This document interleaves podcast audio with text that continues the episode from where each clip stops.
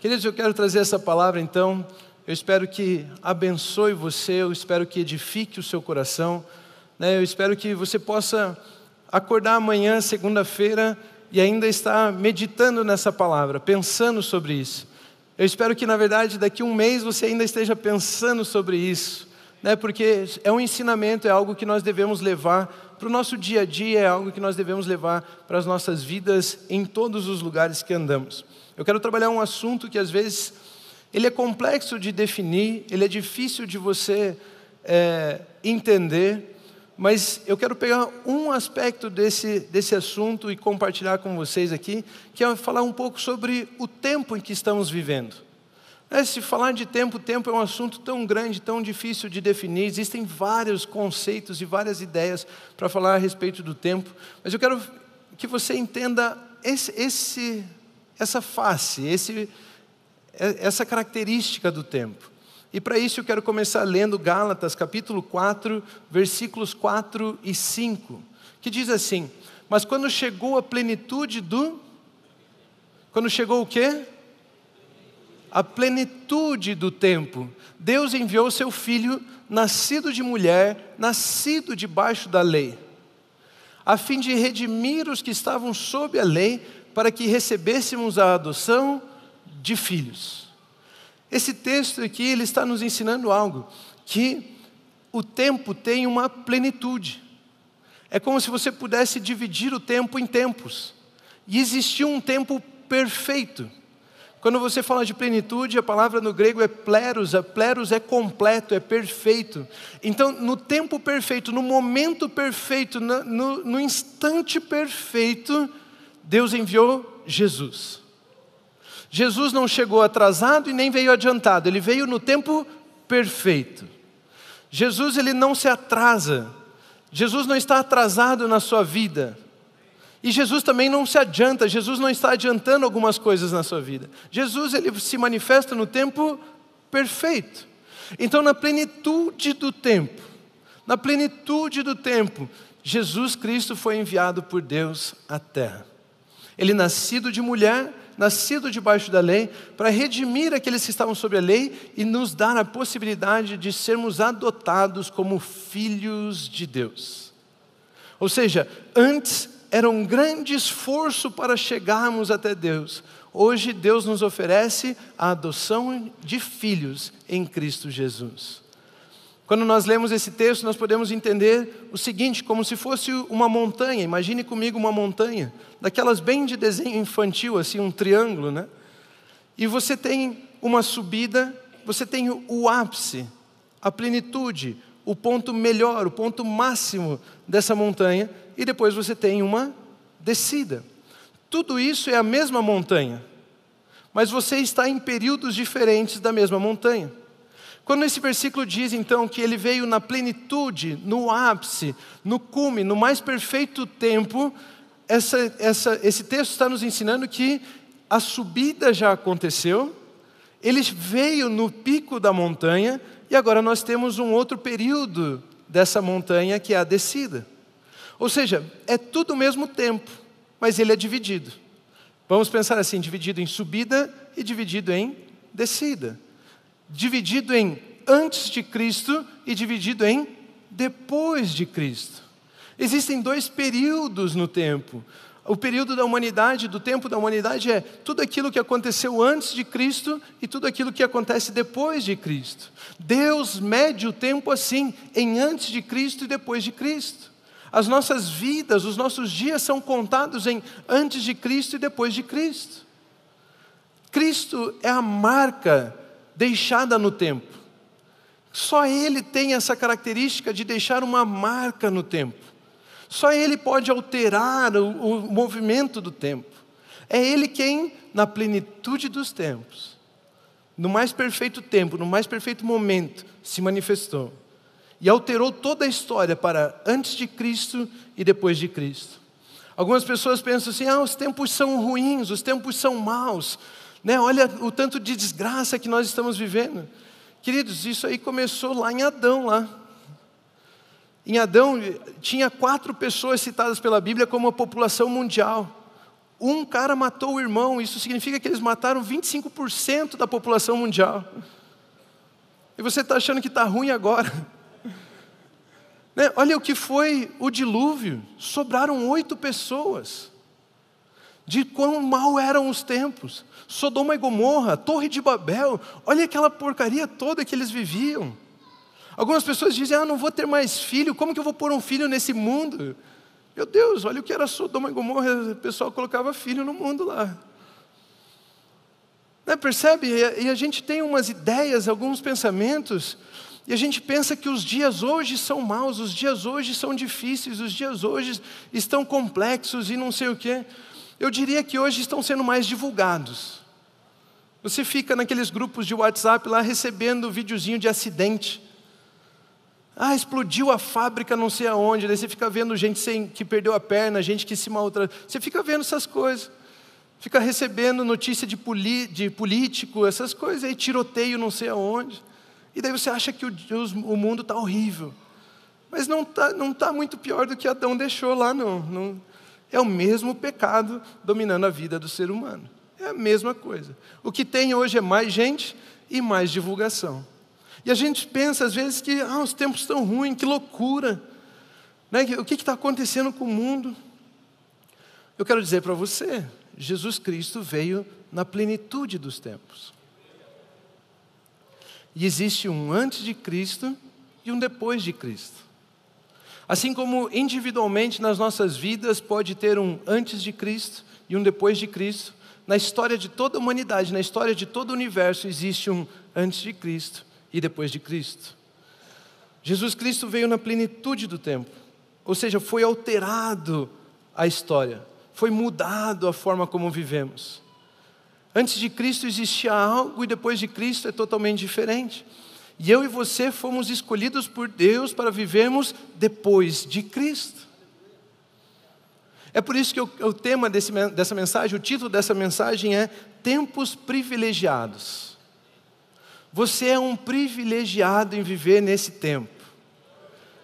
Eu sei que às vezes você escuta isso e pensa, não, mas com essa desgraça toda, como assim? Você é um privilegiado em viver no tempo que está vivendo.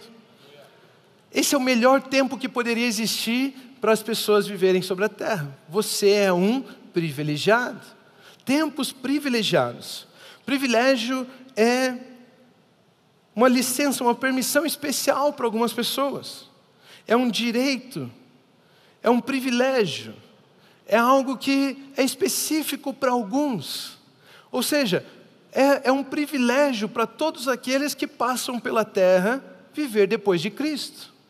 É um privilégio para nós, exclusivo para nós. Quem veio antes de Cristo não pôde viver o que eu e você vivemos. Olha o que a Bíblia nos ensina, e esse é o meu primeiro ponto: o privilégio de vivermos após Cristo. Olha o que a Bíblia nos ensina em Hebreus capítulo 11, versículo 38 ao 40. Olha o que está escrito aqui. O mundo não era digno deles.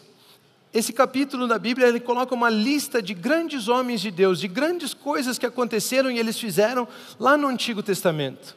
O mundo não era digno deles. Vagaram pelos desertos e montes, pelas cavernas e grutas. Todos esses receberam bom testemunho por meio da fé. Deus falou: esse cara é top. Ele fez certinho, ele era bom, ele creu em mim. Deus dava testemunho a respeito desses homens. O mundo não era digno deles, por meio da fé. No entanto, ele elogia eles, coloca lá em cima, mas quando você coloca no entanto, tudo que veio antes perde valor, não perde? No entanto, nenhum deles recebeu o que havia sido prometido. Eles viveram o que viveram, fizeram o que fizeram, aproveitaram o que aproveitaram, mas, no entanto, nenhum deles recebeu o que havia sido prometido. Deus havia planejado algo melhor para nós. Você é um privilegiado. Deus havia preparado algo melhor para nós, para que conosco fossem eles aperfeiçoados. Queridos, aqui a, a Bíblia está falando aqui, deixa eu falar da lista de pessoas que ele está falando em Hebreus 11. Abel, Deus aceitou o sacrifício dele. Enoque, Enoque andou com Deus, agradou a Deus e foi arrebatado, já não acharam mais Enoque. Noé, Noé construiu uma arca porque creu em Deus. Abraão saiu da sua terra, foi para um lugar que ele não conhecia, recebeu um filho da promessa. Isaac creu na promessa, abençoou seus filhos. Jacó creu na promessa, abençoou seus filhos. José creu na promessa e morreu no Egito, mas foi enterrado na terra prometida. Né? Olha o tanto, pessoas, os pais de Moisés creram em Deus e, seguraram, protegeram o bebezinho, não o mataram. Moisés não considerou ser príncipe do Egito, a maior nação da sua época. Grande coisa, escolheu ser líder de um povo de escravos, pela fé. Raabe, a prostituta, escondeu alguns espiões e ela se tornou digna de estar na linha, na genealogia de Cristo. Ele colocou uma prostituta como tatatatataravó de Jesus. Por quê? Porque ela creu em Deus. E a Bíblia diz que o mundo não era digno de uma mulher como ela. E cita vários outros líderes, grandes homens daquele tempo: Gideão, Baraque, Sansão, Jefité, Davi, Samuel, um grande profeta. Ele cita todos esses homens e de repente diz: eles não alcançaram aquilo que foi prometido. Deus preparou um tempo melhor para nós. Queridos, vocês são privilegiados. Nós somos privilegiados, nós vivemos em tempos privilegiados. Esses homens viveram grandes coisas e, mesmo assim, não usufruíram da promessa, não alcançaram o que havia sido prometido por Deus. Deus havia prometido paz com Deus, Deus havia prometido abundância, vida plena, vida satisfeita em Cristo, propósito. Deus havia prometido essas coisas e esses homens não alcançaram. Alguns versículos acima diz que eles viram isso de longe, mas não puderam viver. Eles apenas queriam participar dos dias que eu e vocês estamos vivendo. Eles anunciavam algo que viria. Nós podemos falar de algo que conhecemos temos experiência com. Eles anunciavam como profetas algo que aconteceria. Eu e você temos Jesus pertinho. Olha o que a Bíblia diz a respeito de mim e você sobre as promessas. 2 Coríntios 1, 20. Pois quantas forem as promessas feitas por Deus, tantas tem em Cristo o sim. Em Cristo Jesus, após Cristo Jesus, você tem sim para todas as promessas feitas por Deus. Deus disse: um dia chegará em que nós teremos paz com Ele. Em Cristo Jesus você tem paz com Deus. O dia chegará em que eu tirarei os corações de pedra, colocarei corações de carne, corações novos. Nós temos esses novos corações, nós somos uma nova criação, nós temos a oportunidade de viver com o Espírito Santo, nós nascemos de novo, nós somos uma nova espécie, nós somos diferentes, nós somos celestiais. Em Cristo Jesus nós temos o sim de todas as promessas. Não é à toa que Deus preparou tempos melhores para nós. Nós somos os privilegiados. Nós somos os privilegiados. Eu não sei quantos de vocês cresceram na igreja ou conhecem as histórias bíblicas, né, ou assistiram lá a novela para conhecer um pouco dos personagens bíblicos. Enfim, não sei. Mas às vezes você olha aqueles caras e pensa: Deus, olha só a ousadia, o espírito que tinha neles. Se eu pudesse ser um pouco parecido com Davi, não dá, não dá vontade de pensar assim? Aí o Espírito Santo lembra: os seus dias são melhores que os dias de Davi. Você é um privilegiado de viver nos tempos em que você está vivendo. São os melhores tempos. Aqueles homens viveram grandes coisas e não alcançaram o que nos foi dado. É um privilégio viver após Cristo Jesus. É um privilégio.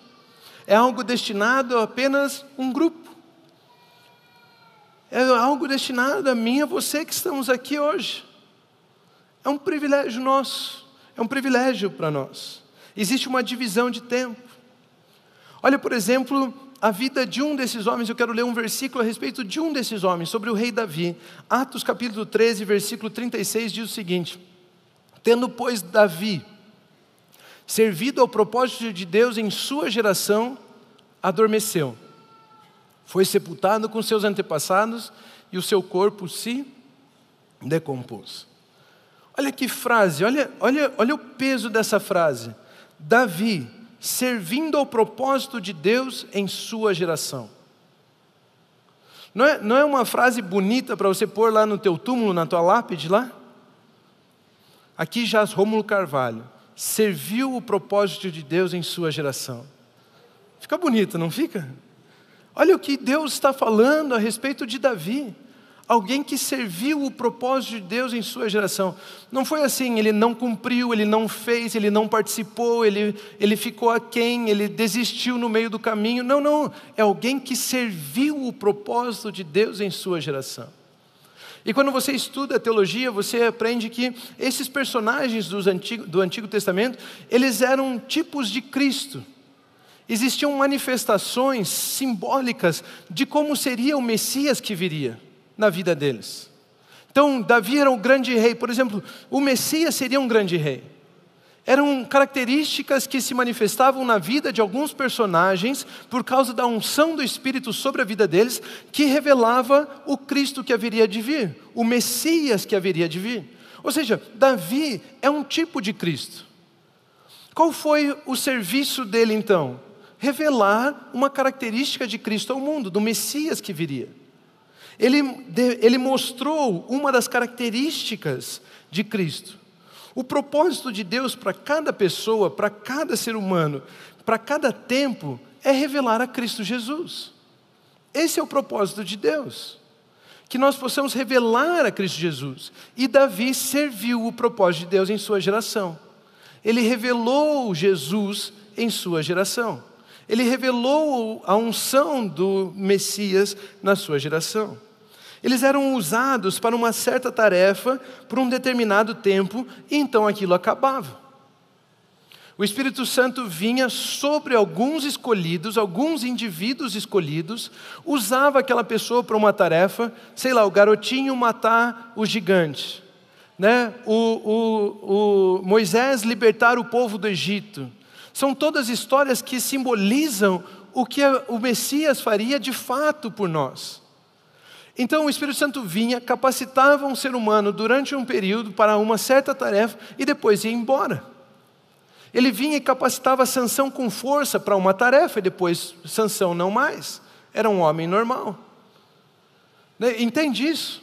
Era a unção, esse era o propósito de Deus sobre a vida daquelas pessoas que revelava o Messias que viria, o Cristo que viria, o Rei dos céus que viria. Eles eram usados para essa determinada tarefa e aquilo acabava. Se olharmos o exemplo de Davi, ele mesmo dizia em algumas orações, encontramos no Salmo ele dizendo: Ei, não retires de mim o seu Santo Espírito, não retire o seu Espírito de mim.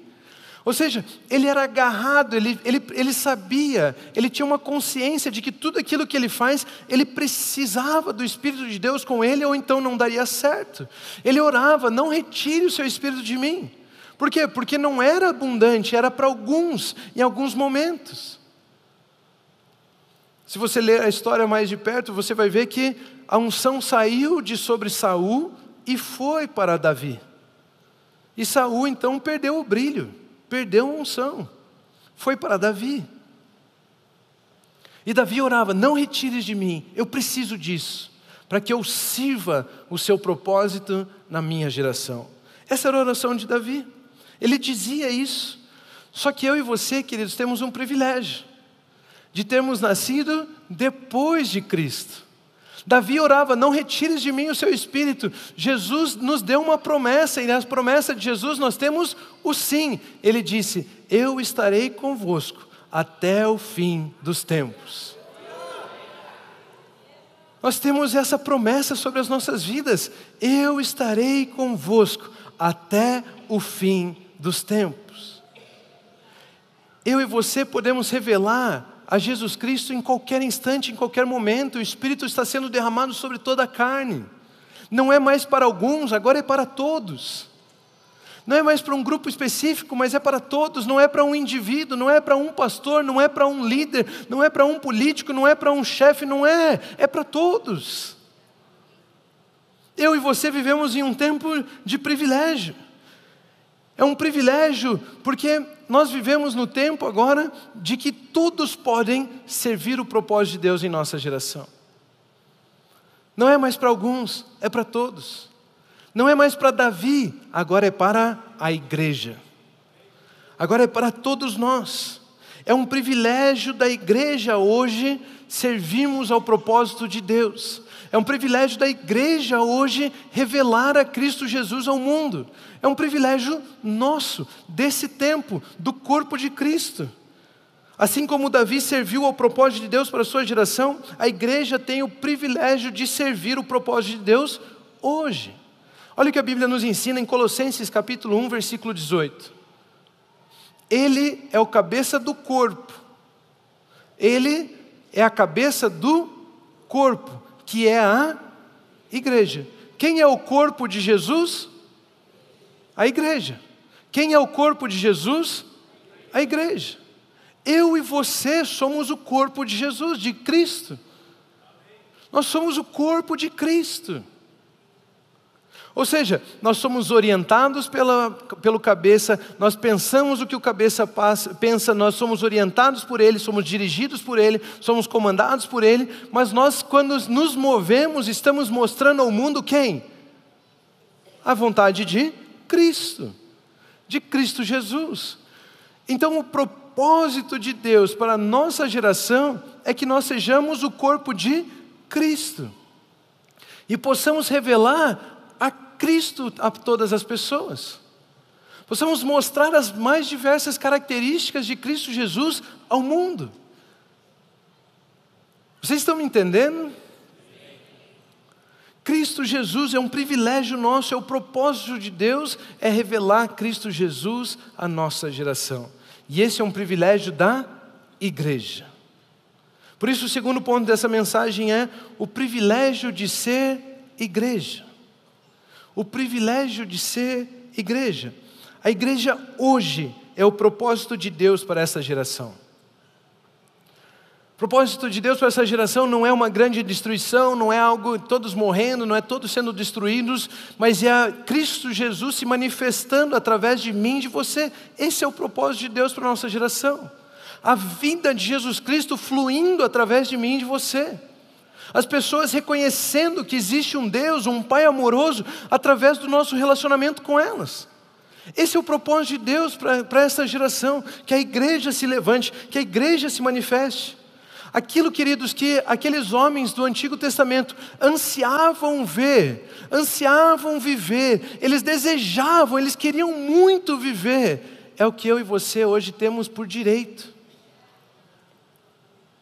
Eles queriam, eles olhavam de longe o tempo da igreja, eles queriam ver o tempo da igreja, eles queriam viver como igreja, eles não queriam ser o, único cheio do Espírito Santo, ele não queria ser o único com dons, ele não queria ser o único que podia ajudar as pessoas, eles não queriam isso, eles ansiavam viver um tempo onde todos seriam cheios do Espírito, onde todos poderiam amar uns aos outros, socorrer uns aos outros, servir uns aos outros, eles queriam viver o tempo em que eu e você vivemos.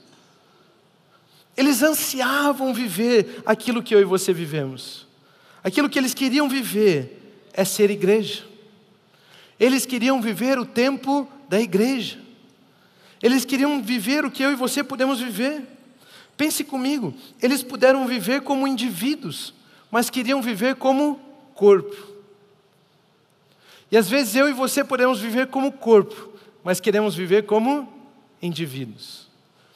Deus abençoa a minha empresa, Deus abençoa a minha saúde, Deus abençoa a minha família, Deus abençoa o meu emprego, Deus abençoa aquilo que eu faço, Deus abençoa o meu ministério, Deus abençoa a minha, minha, minha, minha, mim.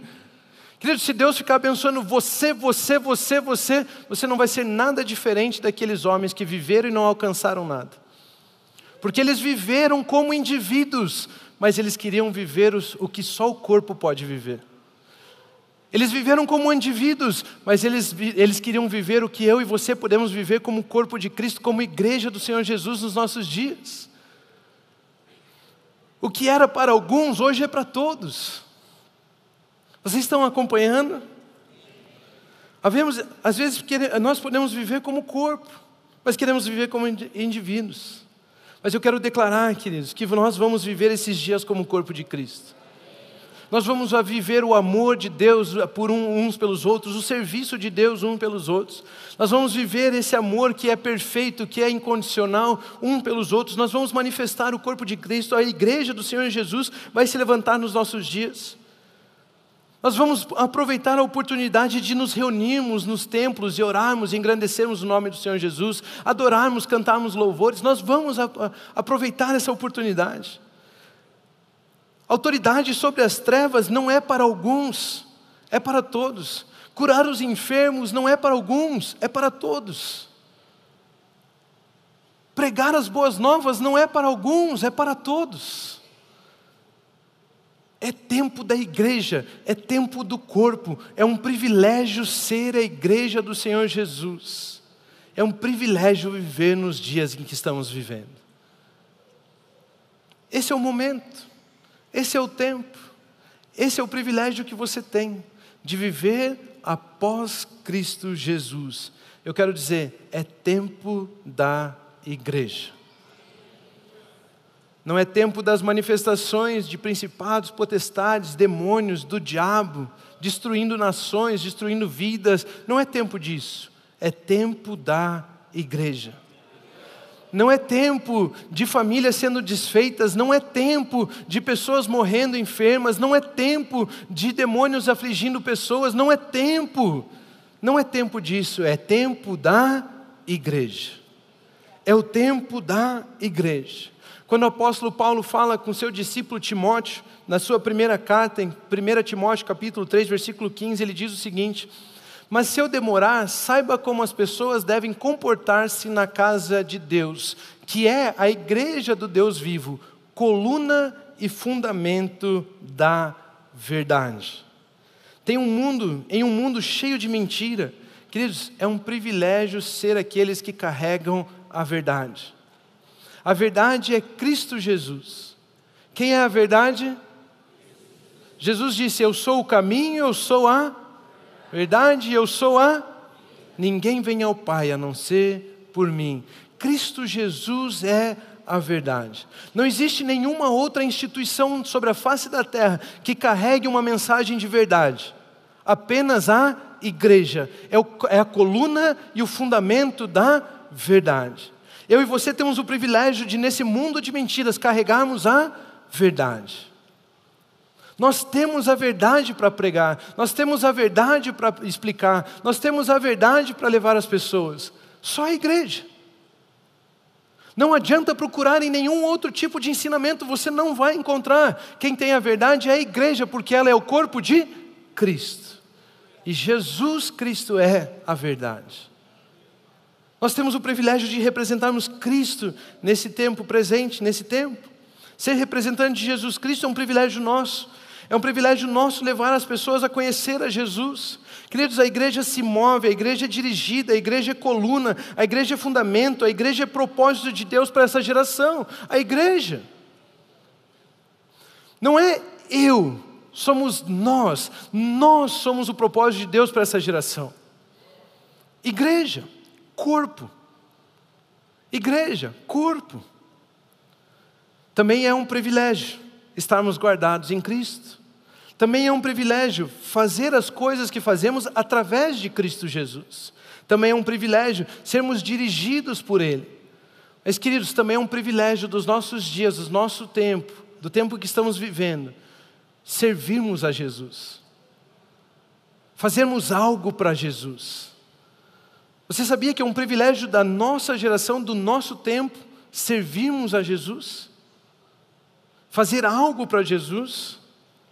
Algumas pessoas pensam assim: não, mas nós podemos fazer coisas para Jesus hoje? Como assim? Ele não foi assunto aos céus e um dia vai voltar? Né? Às vezes não, a gente não pensa assim, não, mas Jesus não está aqui, né? Ele foi, um dia ele vai voltar e aí nós vamos servir Ele por toda a eternidade, sei lá o que, que você imagina que é. Né? Sei lá como você pensa isso tudo. Mas nós podemos servir a Jesus hoje. A pergunta é: como servir a Jesus hoje? Se é um privilégio dos nossos tempos servirmos a Jesus, como fazer isso hoje? Eu vou ler a ideia inteira aqui, a história inteira, porque ela se explica sozinha eu não preciso falar muito, vocês só lendo, acompanhando comigo aqui, vocês já vão entender como servir a Jesus no nosso tempo. Quando o Filho do Homem vier em sua glória, ou seja, determinando um novo tempo, Jesus Cristo voltando, vier em sua glória, com todos os anjos, assentar-se-á em seu trono na glória celestial.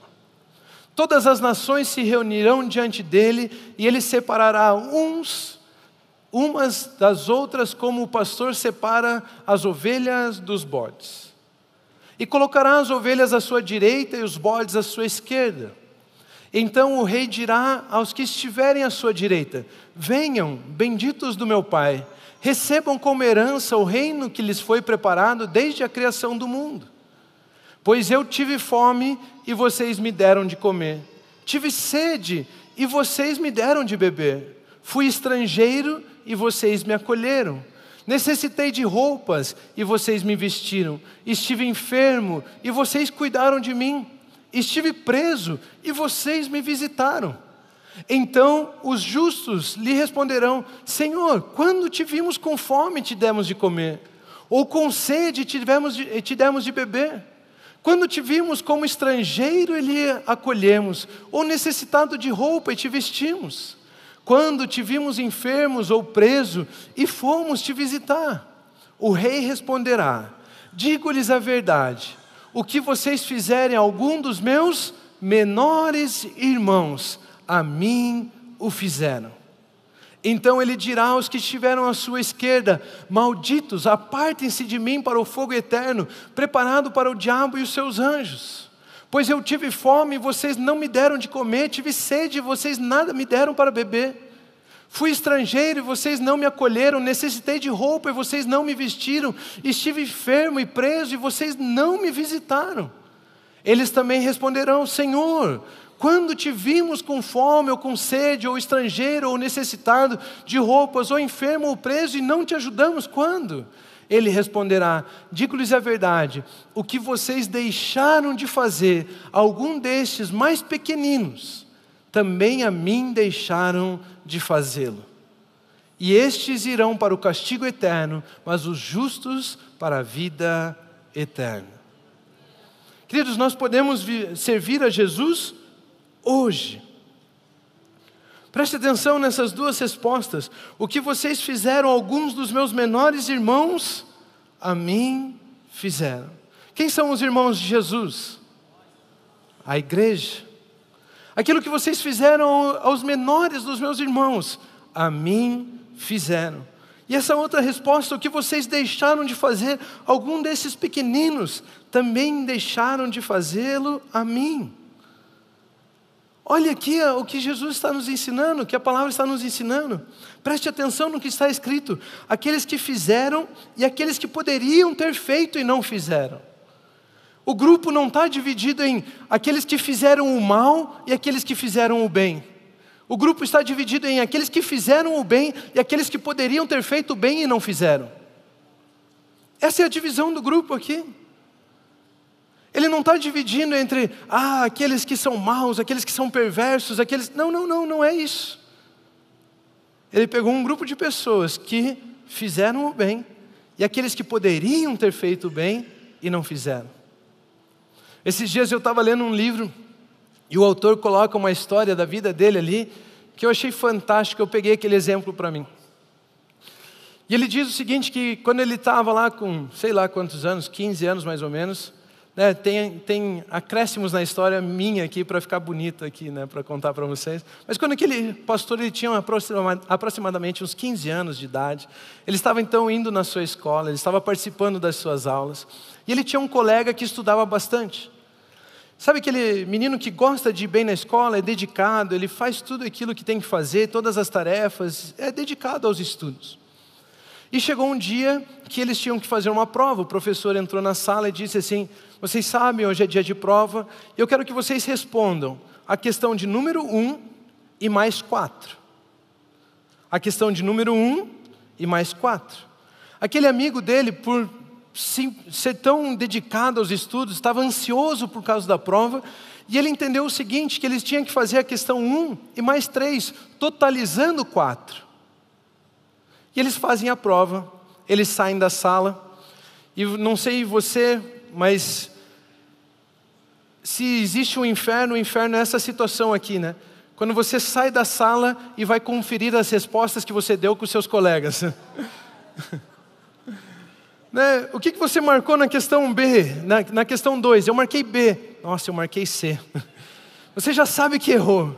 Porque você perguntou para aquele que é dedicado, você já está perdido. É, aquele ali é, não devia existir aquele momento, devia ser apagado aquele momento das nossas vidas.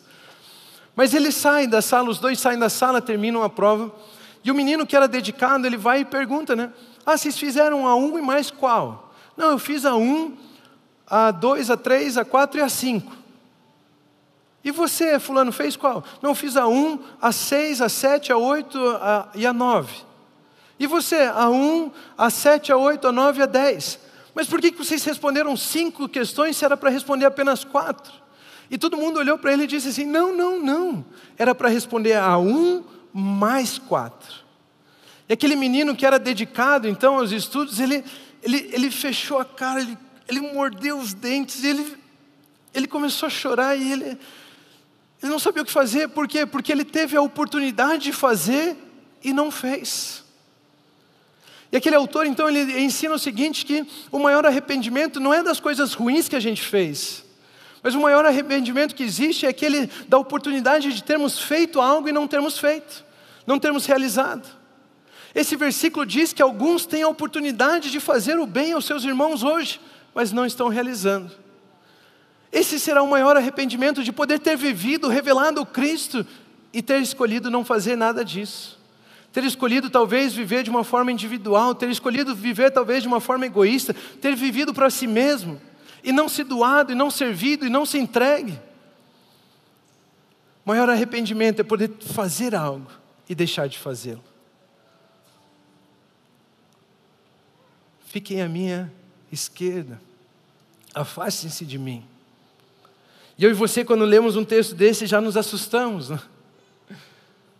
Eu quero dizer para você, vale a pena nesses dias, é esse período, é uma oportunidade agora de amarmos os nossos irmãos, servirmos a igreja do Senhor Jesus Cristo, abençoarmos as pessoas. Vale a pena entregar um copo de água, vale a pena doar um agasalho, vale a pena contribuir financeiramente, vale a pena ser um líder de grupo familiar, vale a pena ensinar as crianças na IBI, vale a pena cantar no louvor, vale a pena frequentar os cultos, vale a pena ser, servir no grupo de serviço, vale a pena servir a igreja do Senhor Jesus.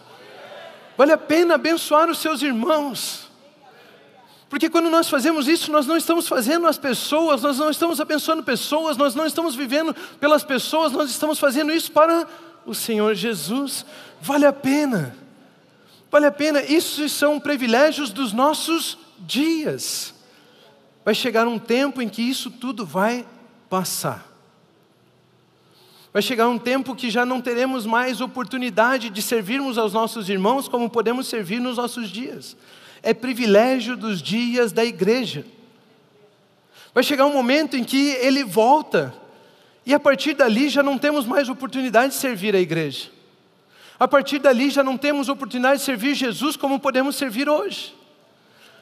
E vai chegar um dia que vamos olhar e falar: e se eu tivesse me dedicado mais? E se eu tivesse feito pelos outros? E se eu tivesse abençoado pessoas? Vai chegar um tempo em que talvez, como aquele garoto, a gente feche os olhos range os dentes, chore e fale: Eu podia ter feito e não fiz. Vai acabar, vai acabar esse tempo. É um privilégio para os nossos dias, é um privilégio para agora, é um privilégio para os nossos dias. É por isso que Paulo, quando escreve a carta aos Gálatas, ele diz o seguinte, Gálatas 6,10: Portanto, enquanto temos oportunidade, quantos de vocês já descobriram que as oportunidades passam? Quantos de vocês já descobriram que as oportunidades passam? Olha o que o apóstolo está nos ensinando. Portanto, enquanto temos oportunidade, façamos o bem a todos, especialmente aos da família da fé. Esse é o momento. Você é um privilegiado de poder servir a Jesus nesse tempo. Você é um privilegiado de poder viver como corpo de Cristo. Você é um privilegiado de poder viver como igreja. Você é um privilegiado de poder estar aqui ouvindo esse tipo de mensagem. Aqueles grandes homens do Velho Testamento tinham apenas um desejo: queriam viver o que você vive hoje. Você tem data limite, tem data marcada, ele está voltando. É para hoje, é para agora. Decida hoje entregar a sua vida a Jesus, decida hoje servir as pessoas, decida hoje amar o corpo de Cristo. Decida hoje servir a pessoa que está do seu lado. Decida hoje vir frequentar e cantar e louvar e adorar somente a Jesus. Decida hoje. A oportunidade vai passar. A oportunidade vai passar. Enquanto temos a oportunidade, enquanto vivemos esse tempo, façamos o bem a todos, especialmente aos da família da fé. Gostaria de pedir que você se colocasse em pé. Enquanto temos tempo,